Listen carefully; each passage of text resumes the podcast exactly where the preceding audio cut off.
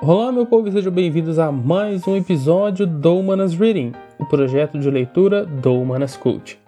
Pessoal, essa semana nós vamos ter uma pequena mudança no nosso cronograma. Quarta-feira já nós não tivemos o Humanas Reading, que substituirá o Humanas Cult dessa sexta-feira. Na próxima semana nós esperamos ter concluído todas as nossas questões e assim podermos continuar com o nosso cronograma de quarta-feira apresentarmos o Humanas Reading e às sextas-feiras apresentarmos o Humanas Cult. A obra escolhida para essa semana se chama Por que Ler os Clássicos? de Ítalo Calvino. Então simbora para mais um episódio.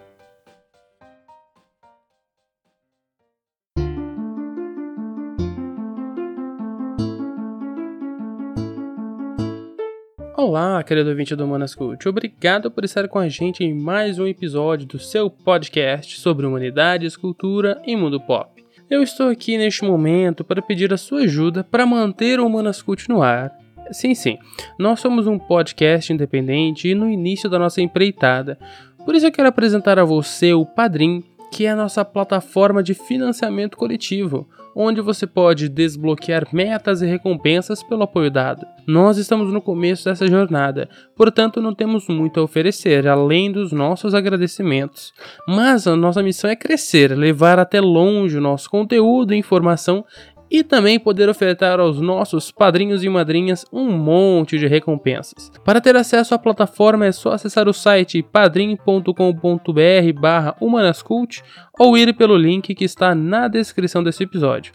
A partir de real por mês, você já nos ajuda demais a espalhar a palavra dos humanoides. Se não puder fazer parte dos planos, mas quer ajudar o podcast, basta compartilhar com o máximo de pessoas que você conheça, compartilhar nas redes sociais e marcar nosso humanas.cult. Já segue lá no Instagram, Facebook e Twitter. E simbora para mais um episódio.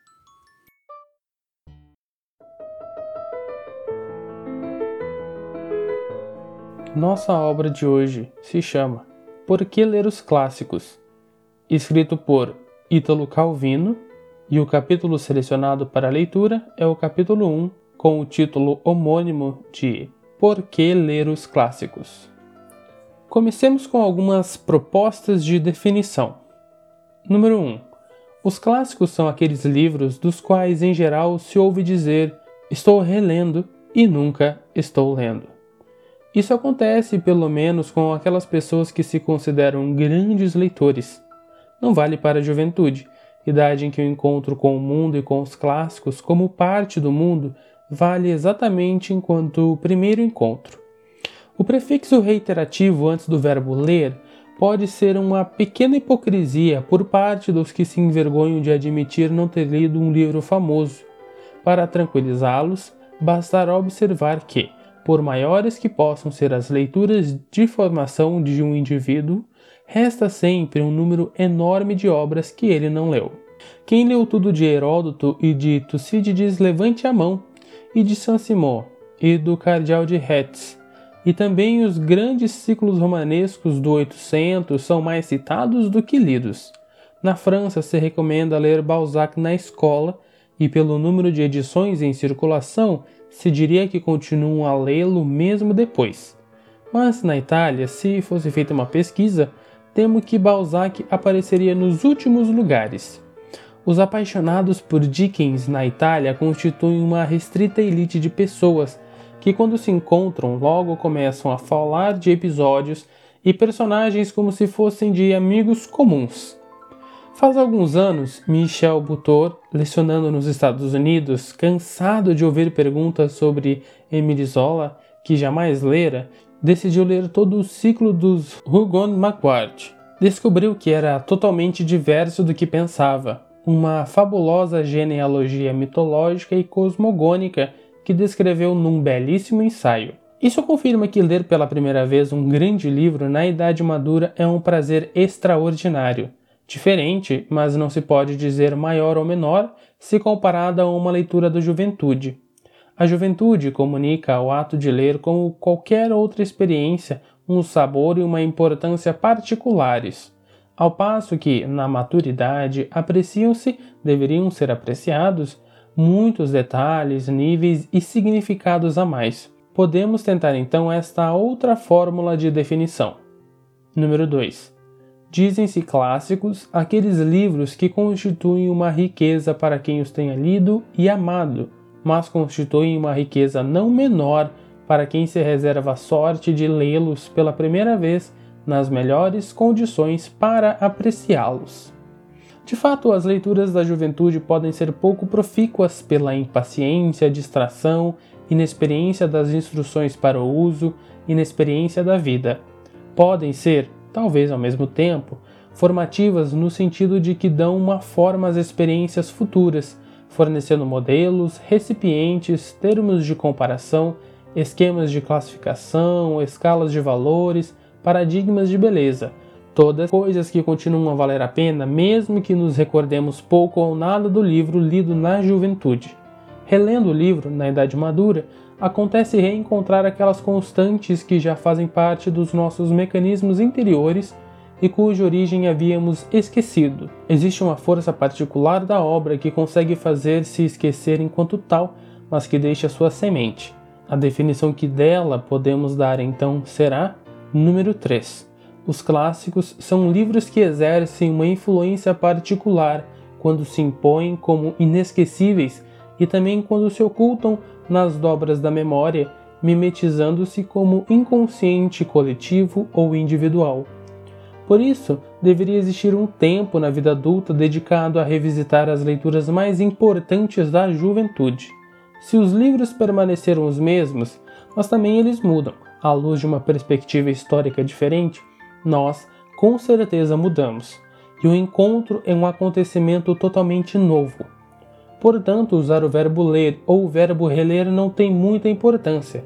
De fato, poderíamos dizer, número 4, toda releitura de um clássico é uma leitura de descoberta como a primeira. Número 5, toda primeira leitura de um clássico é na realidade uma releitura. A definição 4 pode ser considerada corolário desta. Número 6. Um clássico é um livro que nunca terminou de dizer aquilo que tinha para dizer.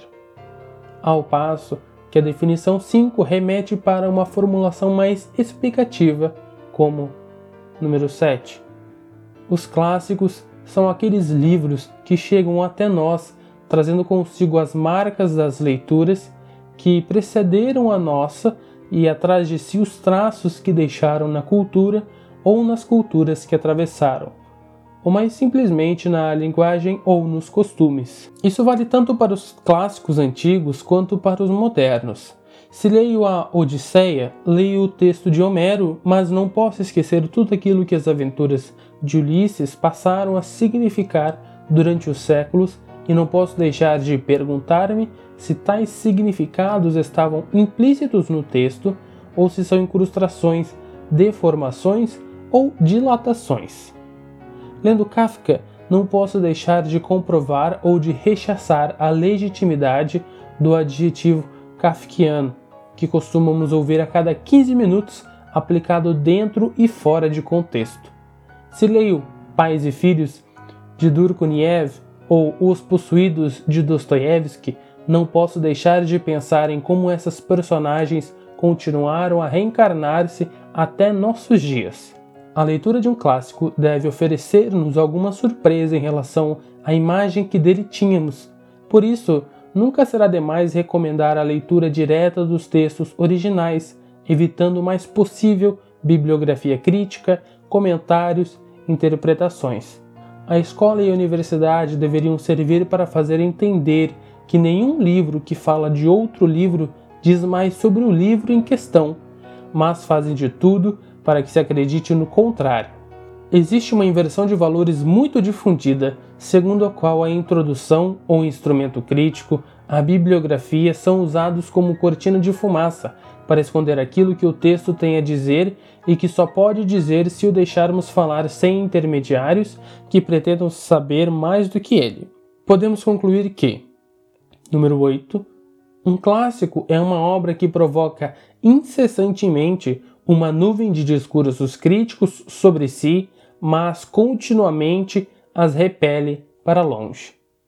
O clássico não necessariamente nos ensina algo que não sabíamos. Às vezes descobrimos nele algo que sempre soubéramos ou acreditávamos saber, mas desconhecíamos que ele o dissera primeiro, ou que de algum modo se liga a ele de maneira particular. E mesmo essa é uma surpresa que dá muita satisfação, como sempre dá a descoberta de uma origem, de uma relação, de uma pertinência. De tudo isso poderíamos derivar uma definição do tipo: número 9. Os clássicos são livros que, quanto mais pensamos, conhecer por ouvir dizer, quando são lidos de fato, mais se revelam novos, inesperados, inéditos. Naturalmente, isso ocorre quando um clássico funciona como tal, isso é, estabelece uma relação pessoal com quem o lê. Se a centelha não se dá, nada é feito. Os clássicos não são lidos por dever ou por respeito, mas só por amor, exceto na escola. A escola deve fazer com que você conheça, bem ou mal, um certo número de clássicos, dentre os quais, ou em relação aos quais, você poderá depois reconhecer os seus clássicos a escola é obrigada a dar-lhe instrumentos para efetuar uma opção, mas as escolhas que contam são aquelas que ocorrem fora e depois de cada escola. É só nas leituras desinteressadas que pode acontecer deparar-se com aquele que se torna o seu livro. Conheço um excelente historiador da arte, homem de inúmeras leituras e que, dentre todos os livros, concentrou sua preferência mais profunda no Documentos de Pickwick e a propósito de tudo, cita passagens provocantes do livro de Dickens e associa cada fato da vida com episódios pickwickianos. Pouco a pouco, ele próprio, o universo, a verdadeira filosofia tomaram a forma do documento de Pickwick, numa identificação absoluta. Por essa via, chegamos a uma ideia de clássico muito elevada e exigente. Número 10. Chama-se de clássico um livro que se configura como equivalente do universo, à semelhança dos antigos talismãs. Com essa definição, nos aproximamos da ideia de livro total, como sonhava Mallarmé. Mas um clássico pode estabelecer uma relação igualmente forte de oposição, de antítese. Tudo aquilo que Jean-Jacques Rousseau pensa e faz me agrada, mas tudo me inspira um irresistível desejo de contradizê-lo de criticá-lo, de brigar com ele. Aí pesa sua antipatia particular num plano temperamental, mas por isso seria melhor que o deixasse de lado. Contudo, não posso deixar de incluí-lo entre os meus autores. Direi, portanto, número 11. O seu clássico é aquele que não pode ser-lhe indiferente e que serve para definir a você próprio em relação e talvez em contraste com ele.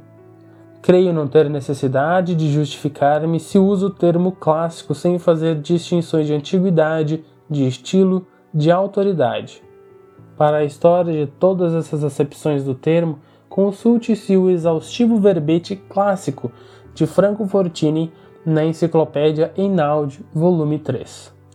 Aquilo que distingue o clássico no discurso que estou fazendo talvez seja só um efeito de ressonância que vale tanto para uma obra antiga quanto para uma moderna, mas já com um lugar próprio na continuidade cultural. Poderíamos dizer: número 12. Um clássico é um livro que vem antes de outros clássicos, mas quem leu antes os outros e depois lê aquele, reconhece logo seu lugar na genealogia. A essa altura não posso mais adiar o problema decisivo de como relacionar a leitura dos clássicos com todas as outras leituras que não sejam clássicas. Problema que se articula com perguntas como: por que ler os clássicos em vez de concentrar-nos em leituras que nos façam entender mais a fundo o nosso tempo? E onde encontrar o tempo e a comodidade da mente para ler clássicos, esmagados que somos pela avalanche de papel impresso da atualidade?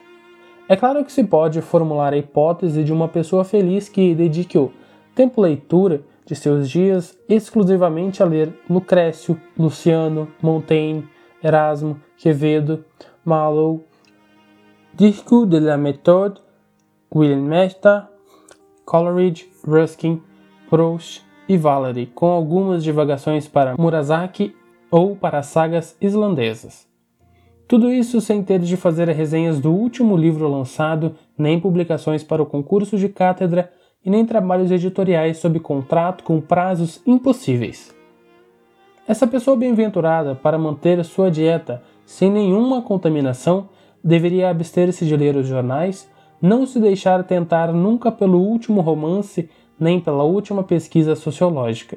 Seria preciso verificar quanto um rigor semelhante poderia ser justo e profícuo o dia de hoje pode ser banal e mortificante, mas é sempre um ponto em que nos situamos para olhar para frente ou para trás. Para poder ler os clássicos, temos de definir de onde eles estão sendo lidos. Caso contrário, tanto o livro quanto o leitor se perdem numa nuvem atemporal. Assim, o rendimento máximo da leitura dos clássicos advém para aquele que sabe alterná-la com a leitura de atualidades numa sábia dosagem. Isso não presume necessariamente uma equilibrada calma interior, pode ser também o fruto de um nervosismo impaciente, de uma insatisfação trepidante. Talvez o ideal fosse captar a atualidade como o rumor do lado de fora da janela que nos adverte dos engarrafamentos do trânsito e das mudanças do tempo, enquanto acompanhamos o discurso dos clássicos, que soa claro e articulado no interior da casa. Mas já é suficiente que a maioria perceba a presença dos clássicos como um reboar distante, fora do espaço invadido pelas atualidades, como pela televisão a todo volume. Acrescentemos então. Número 13. É clássico aquilo que tende a relegar as atualidades à posição de barulho de fundo, mas ao mesmo tempo não pode prescindir desse barulho de fundo. 14. É clássico aquilo que persiste como rumor mesmo onde predomina a atualidade mais incompatível. Resta o fato de que ler os clássicos parece estar em contradição com nosso ritmo de vida, que não conhece os tempos longos, o respiro do ótimo humanista, e também em contradição com o ecletismo da nossa cultura, que jamais saberia redigir um catálogo do classicismo que nos interessa. Eram as condições que se realizavam plenamente para Leopardi, dada sua vida no solar paterno o culto da antiguidade grega e latina e a formidável biblioteca doada pelo pai Monaldo, incluindo a literatura italiana completa mais a francesa, com exclusão dos romances e em geral das novidades editoriais, relegadas no máximo ao papel secundário, para conforto da irmã. O teu Stendhal escrevia a Paulina. Mesmo suas enormes curiosidades científicas e históricas Giacomo a satisfazia com textos que não eram nunca demasiado up-to-date. Os costumes dos pássaros de Buffon, as múmias de Federico Ruiz em Fontenelle, a viagem de Colombo em Robertson. Hoje, uma educação clássica como a do jovem Leopardi é impensável, e sobretudo a biblioteca do Conde Monaldo explodiu. Os velhos títulos foram dizimados, mas os novos se multiplicaram, proliferando em todas as literaturas e culturas modernas. Só nos resta inventar para cada um de nós uma biblioteca ideal de nossos clássicos. E diria que ela deveria incluir uma metade de livros que já lemos e que contaram para nós, e outra de livros que pretendemos ler e pressupomos possam vir a contar, separando uma seção a ser preenchida pelas surpresas, as descobertas ocasionais. Verifico que Leopardi é o único nome da literatura italiana que citei, efeito da explosão da biblioteca Agora deveria reescrever todo o artigo, deixando bem claro que os clássicos servem para entender quem somos e aonde chegamos, e por isso os italianos são indispensáveis, justamente para serem confrontados com os estrangeiros. E os estrangeiros são indispensáveis exatamente para serem confrontados com os italianos. Depois deveria reescrevê-lo ainda uma vez para que não se pense que os clássicos devem ser lidos porque servem para qualquer coisa. A única razão que se possa acrescentar é que ler os clássicos é melhor do que não ler os clássicos. E se alguém objetar que não vale a pena tanto esforço, citarei Cioran. Não um clássico, pelo menos por enquanto, mas um pensador contemporâneo que só agora começa a ser traduzido na Itália. Enquanto era preparado a cicuta, Sócrates estava aprendendo uma área com a flauta. Para que lhe servirá? perguntaram-lhe. Para aprender essa área antes de morrer.